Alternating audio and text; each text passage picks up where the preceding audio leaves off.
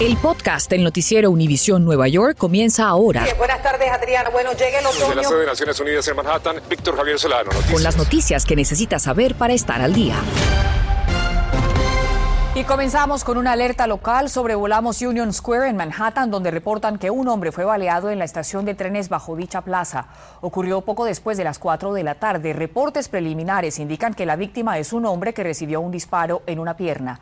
Los trenes N, Q, R y W no están parando en la estación y la policía busca al pistolero.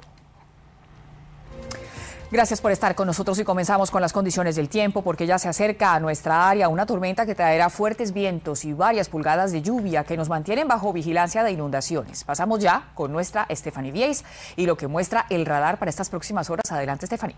Se avecina no uno, sino dos sistemas a nuestra área y nos van a traer toda esta lluvia desde la noche del lunes hasta eh, la noche del martes. De hecho, este primer sistema se encuentra en el área de los Grandes Lagos y tenemos otro justo sobre el Atlántico en el área de las Carolinas. Los dos se van a juntar en nuestra área metropolitana y por esto vamos a tener esta mm, super tormenta, de hecho que son dos zonas que se, que se juntan justo en nuestra área y trayéndonos así mucha precipitación y también fuertes vientos. Claro que sí, muchísimas gracias Stephanie. Y luego de los estragos y muertes causadas por la tormenta Aida, un día como hoy los neoyorquinos se mantienen en alerta de lo que pueda pasar. Así que pasamos en vivo desde la estación de Bowling Green en el Bajo Manhattan, donde dentro de poco la MTA ofrecerá una conferencia de prensa, Víctor Javier Solano nos explica el temor que sienten los usuarios. Víctor. Esperanza, ¿qué tal? Muy buenas tardes para todos. Si algo han aprendido las autoridades de Nueva York, así como los residentes de numerosas comunidades, es a no tomarse a la ligera estos pronósticos de condiciones malas del tiempo, de condiciones tormentosas como las que se avecinan una vez más. Y todo esto gracias a la experiencia de Aida, que dejó 13 personas muertas y miles de damnificados, realmente familias que lo perdieron todo. Hay un llamado de atención especialmente a aquellos que viven en sótanos o en basements. Cientos de familias todavía siguen tratando de recuperarse de esos daños. En este momento hay una advertencia de viaje emitida por el Departamento de Manejo de Emergencias de la ciudad que va desde las 8 de esta noche hasta las 5 de la mañana, 5 hasta las 5 de la tarde, quiero decir, de este martes. Queda activado un centro virtual de operación de emergencias coordinado por autoridades de la ciudad y el Estado, así como del sector privado. 1.400 organizaciones sin ánimo de lucro también ayudarán a esa red de comunicaciones con las comunidades.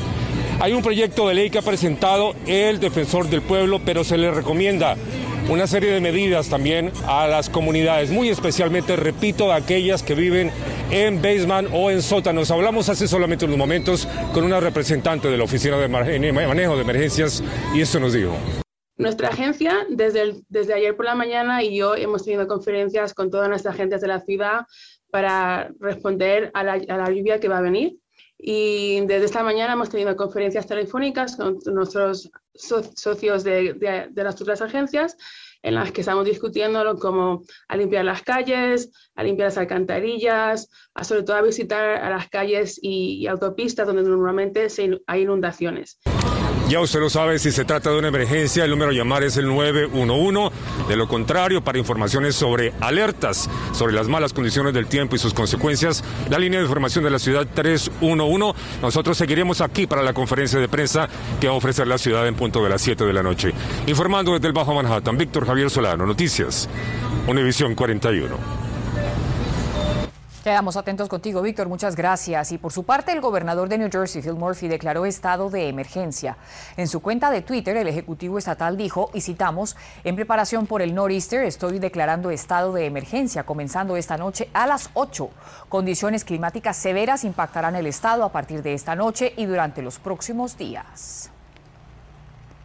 Y luego de peleas, tiroteos e incautaciones de armas en varias escuelas, hoy la ciudad de Nueva York informa que hay 3.200 agentes asignados a las 1.400 escuelas, pero que no es suficiente, por lo que anunciaron un nuevo plan de seguridad. Mariela Salgado nos informa en qué consiste. Un algodón de azúcar y un helado claro contraste con la imagen de policías armados que de ahora en adelante tendrán que vigilar la salida y llegada de alumnos por la violencia y las armas que están infiltrándose en sus escuelas. Sí, mi virgencita me cuida por todo el tiempo. A donde llegan con protección divina. tiene que haber más participación de los padres de la comunidad, de los oficiales, que se pongan juntos y que ya paren de estar jugando y de una vez hacer el esfuerzo de sacar y tener al tanto saber dónde las, de dónde vienen las armas el último incidente en esta secundaria de Staten Island. En el video se ve cómo la agente de seguridad no puede controlar a la alumna. En su conferencia virtual y a la que asistimos, aunque reconoció que existe una peligrosa tendencia de violencia, el alcalde de Blasio advirtió que no se debe a una escasez de cientos de puestos de agentes de seguridad perdidos por jubilaciones o falta de vacunación, como alega el sindicato de estos empleados. Pero todo lo contrario, dijo el alcalde cuando nos confirmó que el 92% de los agentes de seguridad sí se han vacunado y que no hay escasez de personal. Anunció nuevas medidas. Aumento de revisiones no anunciadas de detectores de metales. Desplazarán a más policías de vecindarios. Se crearán sedes de policías cerca de zonas de peligro. La canciller Porter nos dijo hoy que en este momento estamos viviendo un periodo de ajuste y que de ahora en adelante todo lo que haga el Departamento de Educación será de la mano de la NYPD. Pero alumnos nos han dicho a nosotros que algunos de sus compañeros deben llevar armas a los planteles porque es la única forma de protegerse. Con armas cargadas como esta, hallada en esta escuela de Mount Haven en el Bronx, donde hablamos con alumnos. Es que por aquí es medio caliente y entonces los chamaquitos no, no se duermen, ellos salen con su cuchillo, salen con su pistola. Los jóvenes que están afuera eh, sufren mucha presión. Mi sugerencia es que hay que orar por la comunidad, por los jóvenes. En Manhattan, Nueva York, Mariela Salgado, Noticias, Univisión 41. Continuamos con el podcast del noticiero Univisión Nueva York. En una marcha histórica, miles de trabajadores salieron hoy a expresar su desacuerdo con el mandato del alcalde de obligarlos a colocarse la vacuna contra el COVID para seguir trabajando. Berenice Gardner estuvo allí y nos tiene las reacciones de los manifestantes. Y este río de gente que parecía no terminar, gastaron más de media hora en llegar desde el puente de Brooklyn hasta la alcaldía de Nueva York. Miles de trabajadores municipales exigieron hoy que pare el mandato de colocarse la vacuna contra el COVID para poder trabajar. Hasta uno personificando a Jesucristo llegó cargando su cruz. Tenemos la libertad de decidir no un gobierno para decidir para nosotros. Esta maestra retirada asegura que además de apoyar a sus excompañeros, marchó por otra razón. Primeramente porque mi padre, quien recibió su segunda inyección en Puerto Rico, antes del mes ya se murió. Omar, quien es maestro de quinto grado y no está trabajando porque no se puso la vacuna, dice que es injusto porque cuando nadie quería trabajar, él estuvo allí. Yo decidí ir a la escuela y como otros maestros trabajamos sin, en ese momento no había vacunas, trabajamos, trabajamos con los niños, pero este año todo cambió. Lo sacaron de la clase sin pago. El candidato a la alcaldía apoyó la marcha argumentando que estos son los que tuvieron el coraje de trabajar durante la pandemia y que ahora enfrentan quedarse sin trabajo, dejando a miles de neoyorquinos sin servicios básicos y de emergencia. ¿Qué va a pasar la próxima semana cuando no hayan suficientes trabajadores? It could be a crisis. We don't have enough. Dijo que sería una crisis, que no hay suficientes trabajadores y que ahora los quieren votar. No sé lo que va a pasar, pero sé que yo no me voy a poner vacuna. Estas maestras de educación especial aseguran que no hay nada que las convenza de colocarse la vacuna. 500 dólares les están ofreciendo. Sí. ¿Qué yo voy a hacer con eso? Eso ni mi renta. ¿Qué yo voy a hacer con eso? 500 pesos, por favor, por la vida de uno y uno a uno los manifestantes se fueron dispersando sin saber qué va a pasar el próximo viernes, cuando a las 5 de la tarde vence el plazo que dio el alcalde para demostrar que tienen al menos una de las dos vacunas para poder seguir trabajando. En Manhattan, Berenice Gardner, Noticias Univisión 41. Y este fin de semana comenzó la votación anticipada en la ciudad de Nueva York y en los primeros dos días solo se han registrado poco más de 31 mil votantes en las urnas, la mayoría en el condado de Manhattan.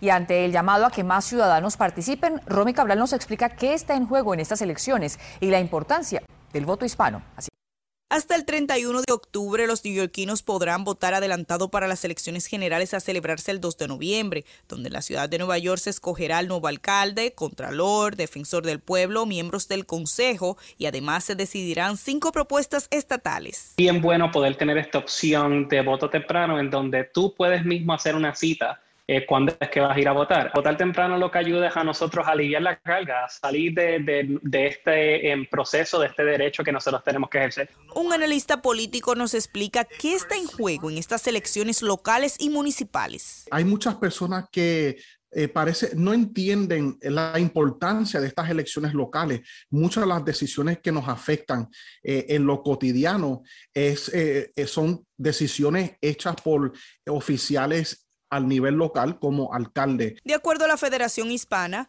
1.300.000 hispanos están registrados para votar en la ciudad de Nueva York, pero solo alrededor de un 11% de ellos votaron en las pasadas primarias, por lo que el llamado es para que salgan a votar. Que tenemos que seguir saliendo y tenemos que demostrar que nosotros estamos bien atentos a lo que está pasando. Es la única manera que los oficiales electos van a respetarnos y que van a tomar en, eh, nuestros puntos te viste en consideración al momento de tomar decisiones. Somos una cuarta parte de todos los votantes en la ciudad de Nueva York, pero nos falta ir a las urnas y votar. Y, cuando no salimos a votar, no nos van a a poner en, cuenta o no, no, nos van a dar la importancia que nosotros merecemos. En la ciudad de Nueva York hay 106 sitios como este para votar temprano, actualmente con un tiempo de espera inferior a los 20 minutos. Un acceso más fácil a decenas de estaciones del subway de la ciudad de Nueva York será una realidad sobre todo para discapacitados, madres con niños y adultos mayores. Gary Merson habló con un funcionario de la MTA y nos cuenta cuándo será posible este acceso. La vía hacia la plataforma del tren plantea un reto para personas con discapacidad. Te topas con esta dificultad al llegar a una estación a la que quieres acceder. ¿Qué piensas? Primero es una recordatoria que la ciudad tiene un sistema de tránsito de 107 años de edad. Pero con la eh, ZFA y Zoning for Accessibility todo cambia. Pero bueno, aquí llegamos a una estación que no es asequible, no solamente para mí, pero no es asequible para una persona mayor de edad, eh, un padre, una madre con un coche y, obviamente sobre un millón de neoyorquinos con alguna discapacidad, así como la mía. Kemuel es parte de la Junta de la MTA y garantiza que el sistema tendrá una transformación histórica. Vimos hace cinco meses el inicio de la construcción de un elevador hace un par de esquinas aquí. ¿Por qué tarda tanto? Es que cuando se abre la calle, hay fiber optics, hay cable, líneas de teléfono, líneas de gas y por eso es que las construcciones duran tanto en Nueva York, porque nunca se sabe lo que se va a encontrar.